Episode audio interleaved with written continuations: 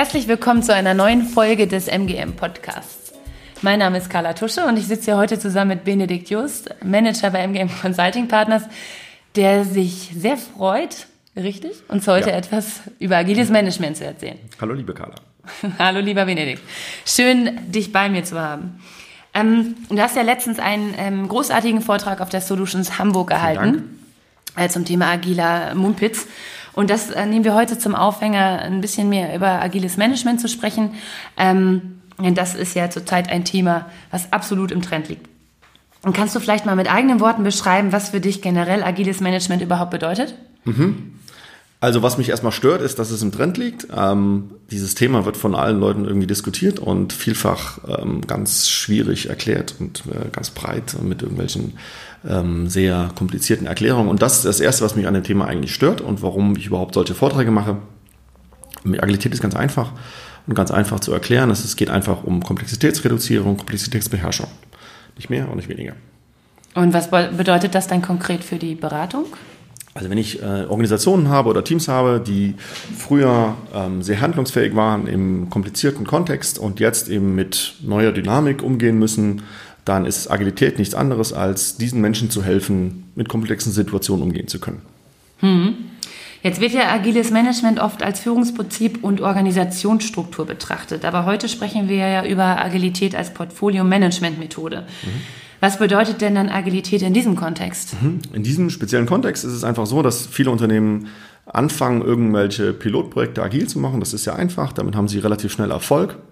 Und dann feststellen, dass das Portfolio-Management, also die Art und Weise, wie sie ihre Projekte gesamthaft im Unternehmen steuern, dazu nicht passt. Und die Art und Weise, wie man halt früher das gemacht hat, Jahresplanungen und Budgetfreigaben und große Wasserfallprogramme über fünf Jahre, die kollidiert mit der Art und Weise, wie man agile Projekte macht.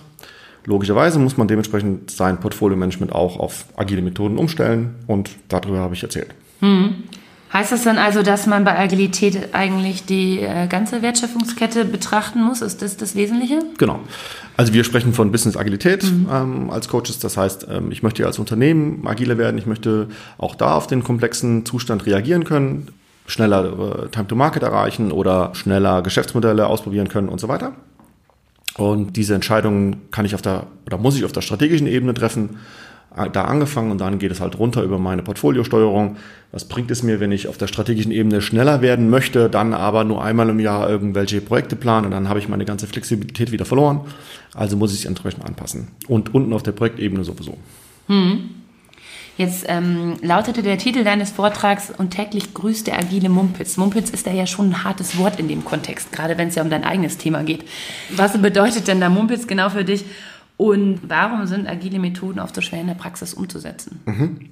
Also wie anfangs erwähnt, ist es eigentlich sehr ärgerlich zu beobachten, dass dieser äh, Begriff Agilität oft missbraucht wird. Wir haben unter den Coaches so die Befürchtung, dass der Agilität das gleiche droht wie dem Lean Management, was mal eine ganz tolle Idee war und dann vielfach äh, sehr seltsam angewendet wurde und so ein bisschen in der Versenkung verschwunden ist wenn Agilität immer äh, seltsam angewendet wird und deswegen dann scheitert, ähm, dann wird diese tolle Idee zu Grabe getragen. Deswegen wollen wir auf diese Mumpitz aufmerksam machen. Mumpitz bedeutet, wir sehen sehr oft eben Anwendungen, die dysfunktional sind, wo jemand unreflektiert irgendwelche Lösungen umgesetzt hat und deswegen dann ähm, scheitert am Ende und unzufrieden ist und Erwartungen nicht erfüllt werden und so weiter und so weiter. Jetzt habe ich ja als ganz aufmerksame Zuhörerin auf der Solutions rausgehört, dass es da drei wichtige Ebenen im Unternehmen gibt, nämlich die strategische, die koordinative und die operative Ebene.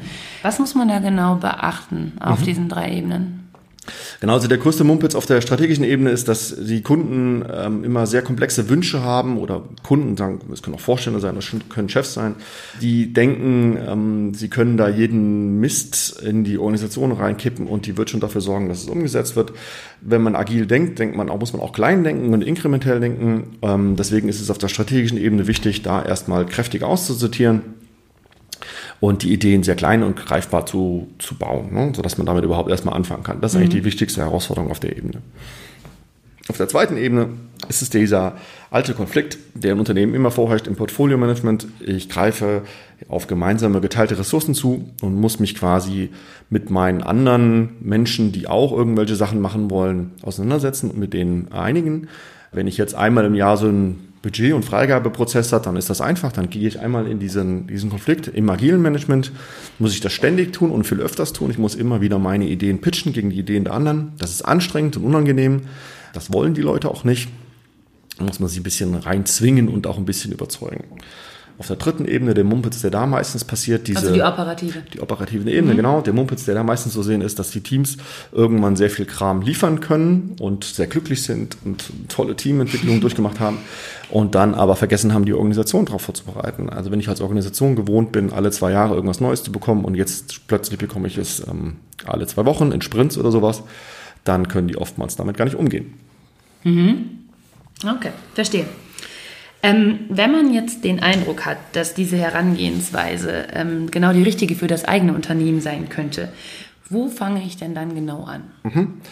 Also, wie eben schon erwähnt, bestimmt nicht damit, dass ich irgendwas kopiere, was ich irgendwo gesehen habe, ähm, Spotify-Modelle oder sonst irgendwas, sondern dass ich mich erstmal hinsetze und überlege, warum will ich das überhaupt? Warum will ich Agilität ähm, bei mir einsetzen? Welches Problem soll es bei mir lösen? Und ähm, wenn man das dann ausreichend begründet hat, dann gehen, fangen wir eigentlich immer an, Transparenz zu erzeugen auf allen Ebenen. Was gibt es eigentlich, was gibt es für Prozesse, was gibt es für Kunden, wie sind die Wirkungsketten und so weiter. Und dann gilt im Agilen anfangen und ausprobieren und lernen, ähm, bisschen auf die Nase fallen und daraus lernen und den nächsten Versuch starten. Das ist agiles Prinzip. Nicht von vornherein irgendeinen Masterplan verfolgen, sondern lernen. Also um es knapp zusammenzufassen, einfach mal machen. Einfach mal machen. Sehr schön.